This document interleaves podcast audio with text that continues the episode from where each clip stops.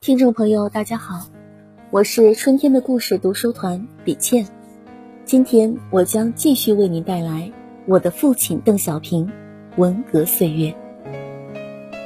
林彪自爆后，党和国家的日常工作实际由周恩来主持。周恩来进行了一系列的工作，纠正文革的极左错误。周恩来的做法在开始时是得到毛泽东支持的。六年多以来，人人闹革命，个个去造反，全国工农业生产受到巨大破坏。在周恩来主持下，国务院发出了一系列通知，进行各项调整工作，其中包括调整部分企业工人工资。周恩来提出，对企业要认真整顿，加强管理，恢复和健全被破坏的各项规章制度。国务院还起草了1972年全国计划会议纪要，提出了整顿企业的若干措施。经过整顿，各级企业的面貌有了一定程度的改变。经毛泽东批准，我国决定恢复对大型成套技术设备的进口。在企业整顿取得一定成效后，周恩来旋即转入解决国民经济比例失调。经济建设战线过长的问题。虽然周恩来主持的整顿艰难而又阻力重重，但经过艰苦努力，当年国民经济即有所恢复，工农业总产值比上年增长了百分之四点五。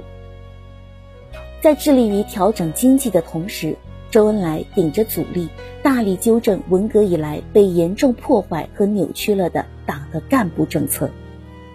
四月，由周恩来亲自指示修改和审定，《人民日报》发表了一篇题为“惩前毖后，治病救人”的社论。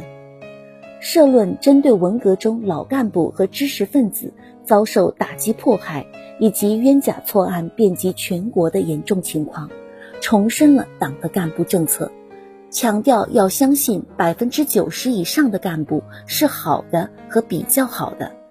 强调要严格区分敌我矛盾和人民内部矛盾这两种不同性质的矛盾。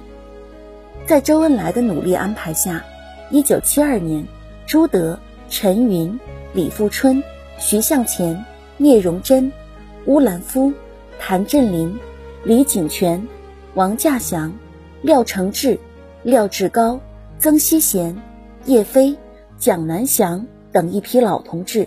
或在一些公开场合频频露面，或被解除常年监禁，或得以住院治疗。这些党的高级干部的解放，带动了中央和地方一大批高中级干部先后复出复职。与此同时，周恩来抓住程振仁、曾山两位老干部因病不治而死的事情，指示卫生部尽快解决老干部的医疗问题。并亲自敦促安排近五百名副部长以上的老同志检查了身体。他和叶剑英一起，使军队中一百多位将军解放出来，担任了军队的领导职务。不少老同志从外地五七干校回京体检，并借此机会而获得了解放。在这种形势下，一大批老干部纷纷从监狱出来。从干校出来，从牛棚出来，很多人恢复了工作。这些整顿和纠正左的错误的消息，像春风一样迅速地传遍全国，温暖了千万人的心。文革爆发以来，那样的疯狂，那样的触目惊心，不管愿意不愿意，人人卷入其中，人人不得幸免。在经历了这么多的风风雨雨、苦难磨砺和大起大落的跌宕波折后，人们已经开始醒悟。如果说文革刚开始时大家还茫然不知所措的话，六年后的今天，许许多多的人已经开始进行思考，已经开始进行反思，已经开始发出疑问了。恰恰在这个时候，林彪自爆。真个是老天有眼，恰恰在这个时候，毛泽东有所自悟，实可谓苍生有幸。恰恰在这个时候，周恩来力挽狂澜，更是深得民望，深得民心。那些回到北京的老干部们，还没有分配工作，还没有检查身体，就赶紧走大街、串小巷，寻访他们的老战友、老同事。他们想找找，他们想看看，看看谁还活着，看看谁回来了。战友重逢，不胜欣然。然而，六年风雨，也实在不堪回首。他们相互询问，相互倾诉，谈论着各种消息，谈论着党和国家的前途命运。在大批老干部陆续回到北京的时候，父亲还在江西。虽然他的处境已发生了根本性好转，但迄今为止尚无任何关于他的进一步的消息。这时，因为我们这些孩子的对外联系面比以前宽了一些，南昌部校小楼的消息也不再那样闭塞，许许多多鼓舞人心的消息不断的传来。对于这样一个形势，父亲做出了清晰的分析。此时他的目的更加明确，他要争取回北京，他要争取复出。一九七二年八月一日，父亲在江西新建县拖拉机修造厂和全体职工一起，第四次听了关于林彪反党集团阴谋叛乱的罪行报告的传达。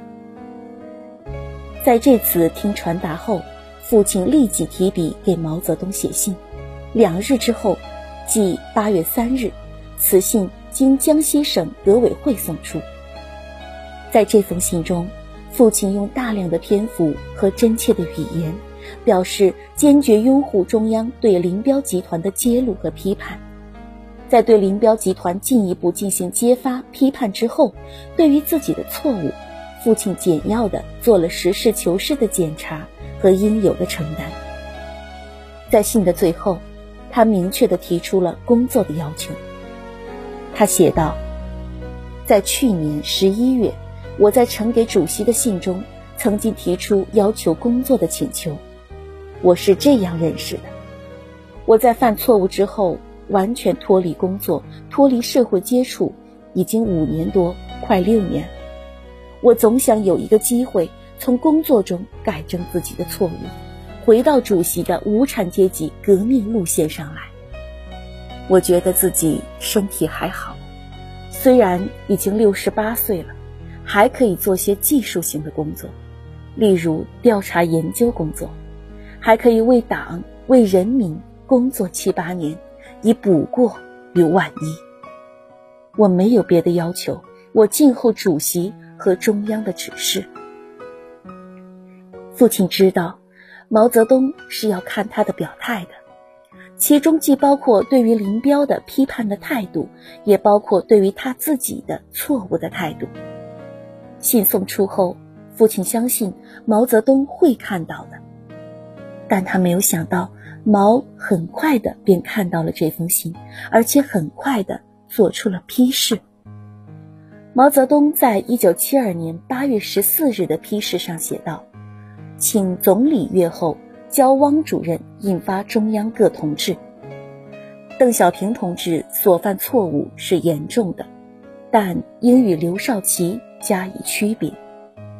一，他在中央苏区是挨整的，即邓、毛、谢、谷四个罪人之一，是所谓毛派的头子。”整他的材料见两条路线六大以来两书。二，他没有历史问题，即没有投降过敌人。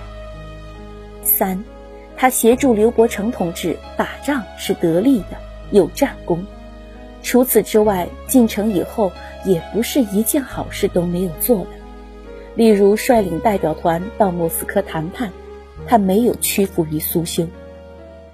毛泽东肯定了邓小平在历史上的功绩后，最后还加上了一句：“这些事我过去讲过多次，现在再说一遍。”看到毛泽东批示的当天，周恩来立即把这个批示印发给了中央政治局的全体成员。